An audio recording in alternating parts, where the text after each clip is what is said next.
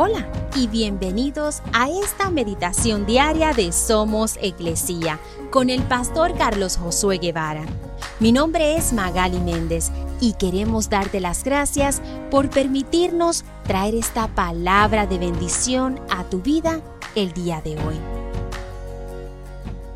Primera de Juan 1.7 dice, Si vivimos en la luz, así como Dios está en la luz, entonces tenemos comunión unos con otros y la sangre de Jesús, su Hijo, nos limpia de todo pecado. La luz es un tipo de energía que viaja por autopropulsión en forma de onda. No necesita conducto para llevarlo de un lugar a otro. Los objetos calientes liberan esta energía en el espacio que los rodea. Cuanto más caliente es el objeto, más energía luminosa se libera.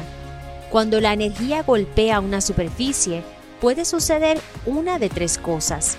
Si la energía es absorbida, entonces también lo es la luz.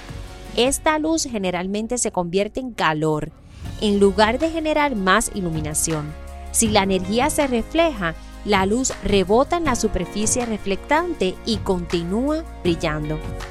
Y si la energía encuentra un medio que la frena sin detenerla, entonces la luz se refracta o la hace cambiar de dirección. Jesús es la luz del mundo. Entonces como creyentes, ¿cómo nos afecta la luz de Cristo? Dejemos que la luz de Cristo se refleje a través de nosotros.